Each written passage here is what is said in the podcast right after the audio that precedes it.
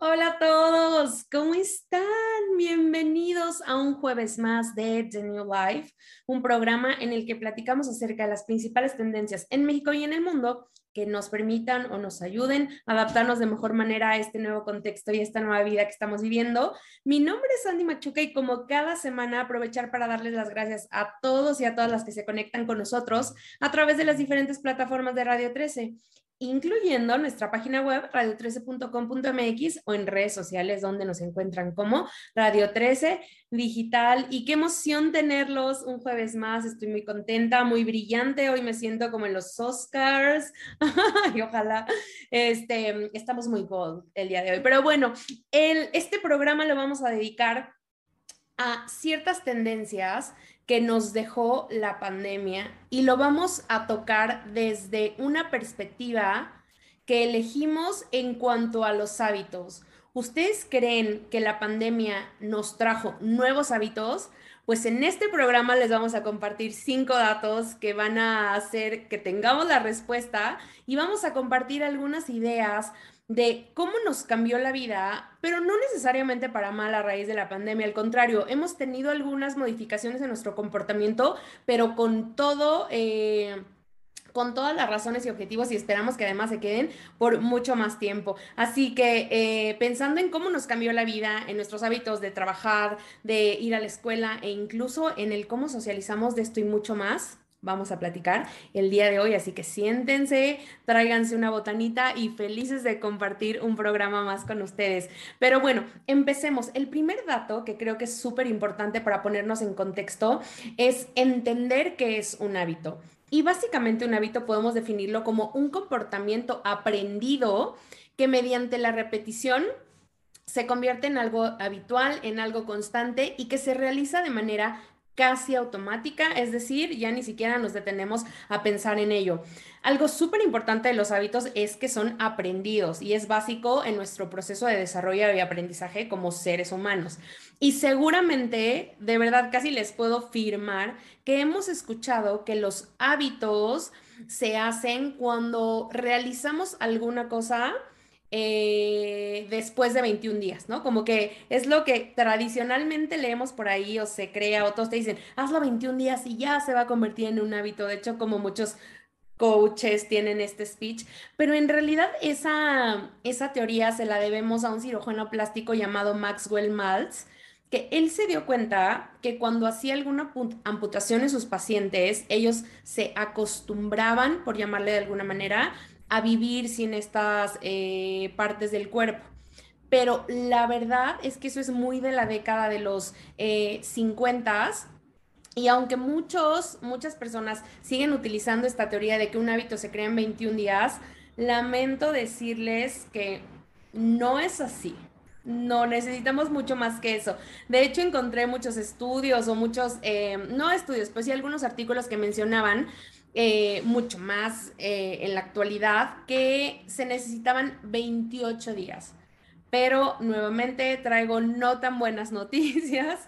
No, no son ni 21 días ni 28 para crear un hábito. De hecho, un estudio que corrió el University College de Londres apunta a que por lo menos y en promedio necesitamos 66 días para incorporar una nueva conducta a nuestra rutina y hacer que se mantenga. Es decir, crear estos hábitos. Entonces, para aquellas personas que te dicen, no, no, no, es que hace esto 21 días y ya con eso se convierte en un hábito, toma tal cosa, pues no, necesitamos mucho más que eso, porque imagínense que, de acuerdo a la definición que tenemos de hábito, es un comportamiento que lo notamos casi automático. Entonces, ustedes piensen en todas las cosas que hacemos casi de manera automática y les aseguro que tenemos muchos más de 21 días repitiendo esa conducta. Así que aquí tenemos un dato interesantísimo acerca de los hábitos y ahora sí vamos a platicar de algunos nuevos hábitos que nos trajo la pandemia. Los dos primeros creo que son los más evidentes y que seguramente ustedes ya por ahí los están adivinando y tenemos unos más que tal vez no estábamos tan conscientes de que, de que, llegaron, a, de que llegaron a nuestras vidas. Pero bueno, empecemos con el primero. Voy a tomar agua porque traigo unos datazos, ¿eh? El primero es el uso del cubreboca. por supuesto, este es un hábito porque llevamos haciendo uso de cubreboca no 66 días, años, ya llevamos más de dos años utilizando eh, estas mascarillas en pro de eh, evitar los contagios y creo que es algo súper importante el contexto que vengo a darles, porque antes de la pandemia los cubrebocas, de hecho, los notábamos o los relacionábamos muchísimo con la industria de la salud y hoy de verdad que sin cubrebocas en la calle te sientes como que te falta algo, como si no te hubieras puesto los pantalones o, una cosa así, ¿no? Está muy, muy, muy raro y acordarte que tienes que salir siempre con cubrebocas y llevas hasta dos por si uno se te cae o lo que sea. Pero bueno, para que tengan un poco de contexto de cómo vino este nuevo hábito a cambiar nuestra vida, según cifras de la UNICEF, desde el comienzo de la pandemia, estos equipos de, de protección, incluidos los cubrebocas, se dispararon a niveles sin precedentes y lo que calculan ellos es que hoy en día se están utilizando alrededor de 2.400 millones de cubrebocas. Que esto pudiera parecer una cifra súper grande, pero si, hacemos la comparativa en cuántas eh, cuántas personas vivimos en el planeta, pudiera parecer ya no tan alto, pero es un, es un dato impresionante. Imagínense ustedes el crecimiento que tuvo el uso del cubrebocas a nivel mundial, que hoy en día se estima que más de 2.400 millones de cubrebocas son utilizados alrededor del mundo. Y otro estudio que, por cierto corrió eh, Facebook con ayuda de algunas universidades es que en México sí es muy habitual que usemos el cubrebocas. De hecho, para este 2022 estimaban que nueve de cada, casi nueve de cada, casi nueve de cada diez mexicanos utilizaban mascarillas de manera habitual. Y esto es importante porque acuérdense que tenemos un discurso en el gobierno, eh, tristemente, y de autoridades de salud, que constantemente nos dicen que no es necesario y que no debemos de usarlo y así. Y a pesar de eso, los mexicanos sí lo estamos usando y algo muy interesante es que a nivel continente, México ocupa el tercer lugar en el uso del cubrebocas, es decir, solo por detrás de Puerto Rico y Chile, con un 91.7 de utilización de manera general. Y obviamente esto es un, obviamente les repito que es un, es un proyecto y es un estudio que corrió Facebook con distintas universidades, entonces tal vez la, mm, eh, la muestra puede ser como de, edades muy particulares, pero creo que habla muy bien de lo informados que estamos y, y que no nos quedamos con un discurso únicamente que tenga el gobierno y que sí buscamos otras alternativas y que estamos constantemente consumiendo información, que eso me parece súper, súper importante. Y bueno,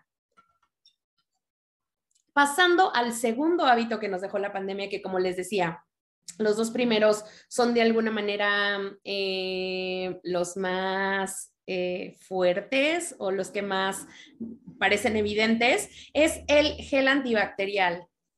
Es otra cosa que yo no entiendo de verdad cómo podríamos vivir sin gel antibacterial todos los días, que de verdad justo platicaba con algunos amigos hace poco que te subías al transporte público, jugabas con tierra, no importa lo que hicieras y luego te ponías a comer cualquier cosa, papas, bombones, así, no nos, no nos usaban, o sea, no, ni nuestras mamás, ni nosotros, ni nadie usaba gel antibacterial y hoy es un must sin duda. Y para que tengan un contexto de este nuevo hábito en la actualidad, les quiero contar que eh, se calcula que el 49% de los mexicanos no usaba gel antibacterial antes de la pandemia.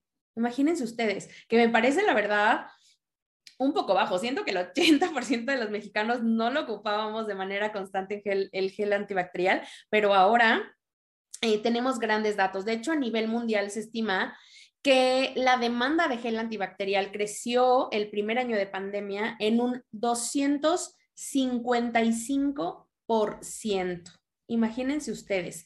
Y hoy en día los ingresos de, del segmento de los desinfectantes para manos asciende a más o menos 5.200 millones de dólares. Está previsto eso para el 2022 y algo que me pareció muy interesante es que el país que más compra gel antibacterial o sanitizante para manos es China que representa 1.260 millones de dólares de estos 5.200 que les decía que se espera eh, en el mercado de, de, los desinfectantes para manos en este 2022. Qué interesante, ¿no? Pensar que antes de la pandemia el gel antibacterial no estaba tan presente en nuestras vidas y hoy incluso hay marcas como Comex que trajeron o, hicieron la adición de este tipo de productos en, la gama de, servicios y artículos que tienen, lo cual antes era impensable y creo que a todos nos va a hacer sentido que ya todo el tiempo lo estamos buscando. Es más, he visto videos de bebecitos que nacieron como en la pandemia y ya prácticamente ponen la mano todo el tiempo y quieren su gel antibacterial. Definitivamente es un hábito que llegó para quedarse y que a mí en lo particular me parece súper bueno. ¿No? O sea, esta, esta parte de limpieza, higiene me parece increíble y espero que se quede no nada más ahora que seguimos en pandemia, sino por supuesto por mucho tiempo más. Eh, porque seguramente, y, sería interesante conocer las estadísticas, pero debe de haber alguna baja en, en, algunas enfermedades, tal vez como de bacterias o algo así, estoy segura. Voy, voy a buscarlo y se los voy a compartir porque me parece algo muy, muy interesante. Sí he leído que el, que el uso de los cubrebocas sí bajó las, las, em, el contagio de enfermedades como gripa y este tipo de cosas, independientemente de la parte de, COVID, pero estaría interesantísimo saber también el uso de gel, cómo ha impactado en la salud de las personas. Creo que está buenísimo. Lo voy a buscar, voy a preparar todo un programa de, de esto que me parece un tema interesantísimo, pero bueno. Eh, otra de los, de los hábitos que nos trajo la, la pandemia que puede no ser tan evidente como los dos que acabamos de ver, que es el uso de gel antibacterial y el cubrebocas, es que al tener una caída en los ingresos, las familias y los consumidores se acercaron a nuevas marcas y algo súper importante, la comparación de precios se hizo mucho más fuerte en esta temporada como hábito. Es decir, ya no, ya no teníamos estas compras compulsivas y de hecho la mayoría de las compras durante eh, la pandemia, el grosso de las compras se enfocaban a artículos de necesidad, o sea, netamente prioritarios en casa y dejamos un poco estas compras banales porque evidentemente mucha gente eh, desafortunadamente se quedó sin trabajo, a mucha gente le recortaron su trabajo y hubo obviamente otras prioridades en términos de salud, a las personas que se enfermaron. En fin, al final la pandemia sí trajo a que nuestra visión de compra sin importar el servicio o producto, sí fuera mucho más objetiva y que nos fijáramos en tal vez unas marcas no tan populares o no tan grandes, pero que ofrecían la misma calidad y, mejores precios. Y también empezamos a comparar de, a ver, llevo comprando tantos meses esto, tal vez no me he dado cuenta que lo puedo comprar acá por, por un mejor precio o que es de la misma calidad y es una marca local. En fin, creo que esta, esta tendencia o bueno, este hábito de comparación de precios está increíble porque Además teníamos mucho tiempo libre, si se acuerdan los primeros meses de pandemia, yo creo que todo el primer año eh, y parte del segundo, pues no podíamos salir, no podíamos hacer nada y teníamos este espacio y tiempo de ponernos a investigar y comparar precios. Entonces, bueno, algo que me, que me parece increíble de este nuevo hábito es que nos obligó de alguna manera a buscar productos locales y apoyar pequeños comercios. De hecho, un dato importantísimo es que cifras de mm, de apoyo a productores locales y a comercios muy pequeños se disparó con cifras nunca antes vistas a nivel mundial, lo que hizo que obviamente nuevas marcas llegaran a nuestra vida y que también nosotros pudiéramos comprobar que lo hecho artesanalmente o lo hecho por, por eh, proveedores locales era de muy buena calidad o es de muy buena calidad este, e incluso superior a aquellos que estábamos acostumbrados a comprar o que son eh, de grandes empresas. Entonces me parece súper, súper bueno que parte de este nuevo hábito nos ha hecho crecer nuestra economía local y aprovechar de mejor manera eh, los recursos que tenemos. Por supuesto que además tenemos de muchísima calidad y eso me parece muy, muy, muy bueno y sano y que espero que perdure como hábito. Y bueno, tengo por acá un par de datos interesantes. Eh, Cantar, que es una agencia global de investigación de mercados, publicó un estudio en el que nos comentaba o en el que nos publicaba eh, que el 48% de los mexicanos modificaron sus hábitos de compra durante la pandemia y un poco enfocado a esto que, decíamos. De hecho, el siguiente dato, que es el que les traigo por acá, eh, al menos el 56% de la población en México durante estos dos años de pandemia, poco más de dos años, estuvieron dispuestos a probar nuevos productos o simplemente nuevas marcas a las cuales no estaban acostumbrados. Otra vez, un poco derivado de la limitación de recursos, de que nos quedamos sin trabajo, de que las prioridades cambiaron, pero creo que esto es algo súper bueno respecto a este hábito, ser mucho más conscientes de lo que compramos, de cómo compramos, de a quiénes apoyamos, de por qué lo hacemos, me parece un gran, gran hábito y que sin duda venimos haciéndolo durante los últimos más de 24 meses. Está, está impresionante cuánto tiempo llevamos en, en este show.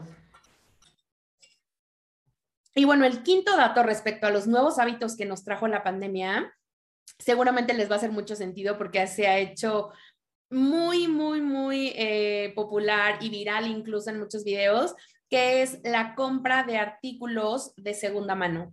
Ese es un temazo que creo que podríamos dedicarle un programa completo, pero bueno, al final un nuevo hábito que nos trajo la pandemia es sin duda comprar artículos de segunda mano.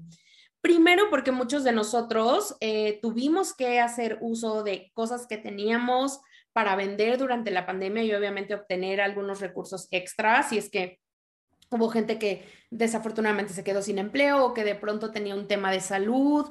En fin, creo que la pandemia hizo que volteáramos a ver esos tesoros que teníamos alrededor y decir, yo no lo ocupo, alguien más lo puede ocupar y por supuesto que me, que me ayuda.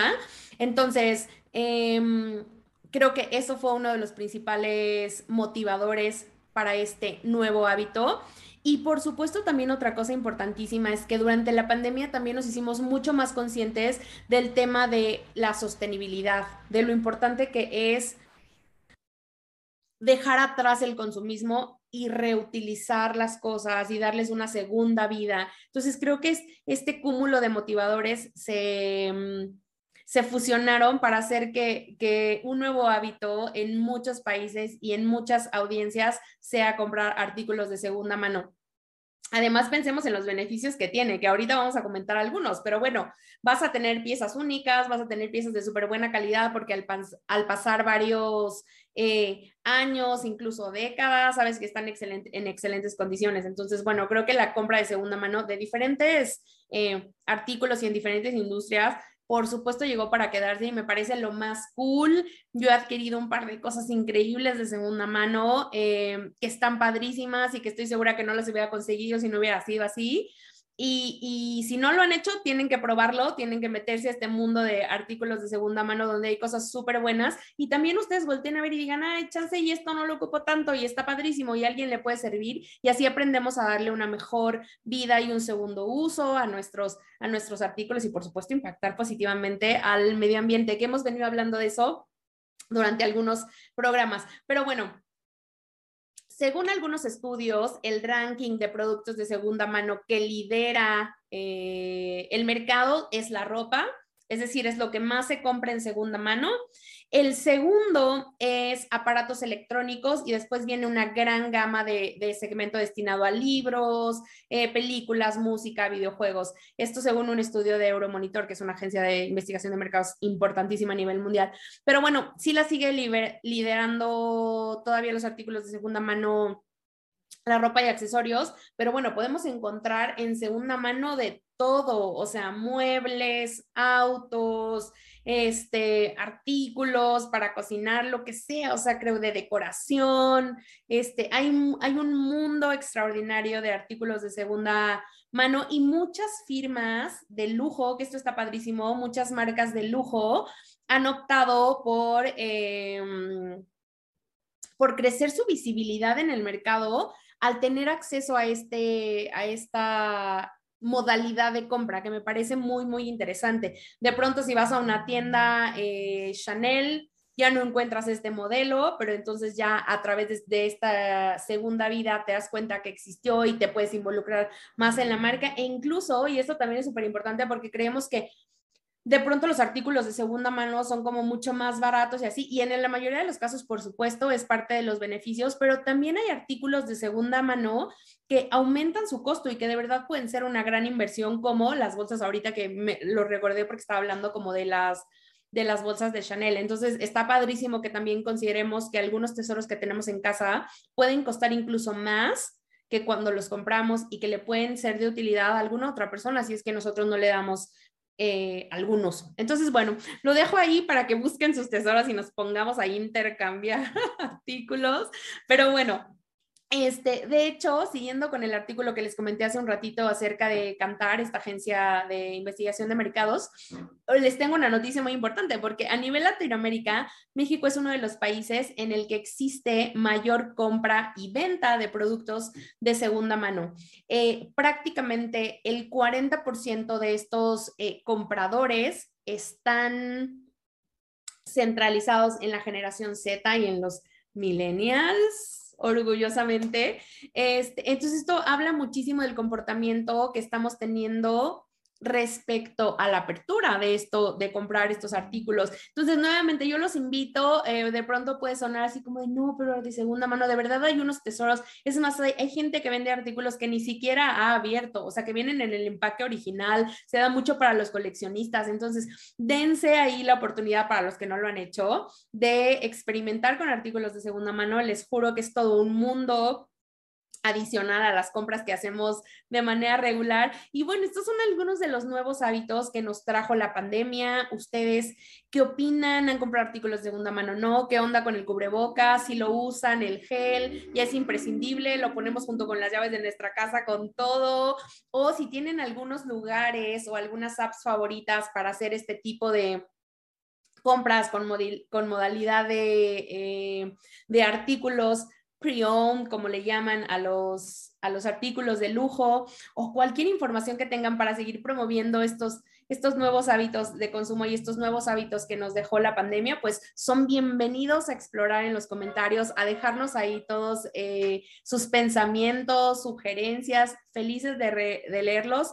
Y yo súper contenta de haber conectado con ustedes un jueves más. No se pierdan el siguiente, la siguiente semana de New Life, que está increíble. Preparamos un programazo y seguimos en contacto. Gracias por escucharnos. No olviden seguirnos en todas nuestras redes sociales. Nos encuentran como Radio 13 Digital y a mí en Instagram como Sandy Machuca. Les mando un beso enorme con todo el gold y buena vibra de esta semana. Que tengan un lindo fin y nos vemos el próximo, el próximo programa de The New Life.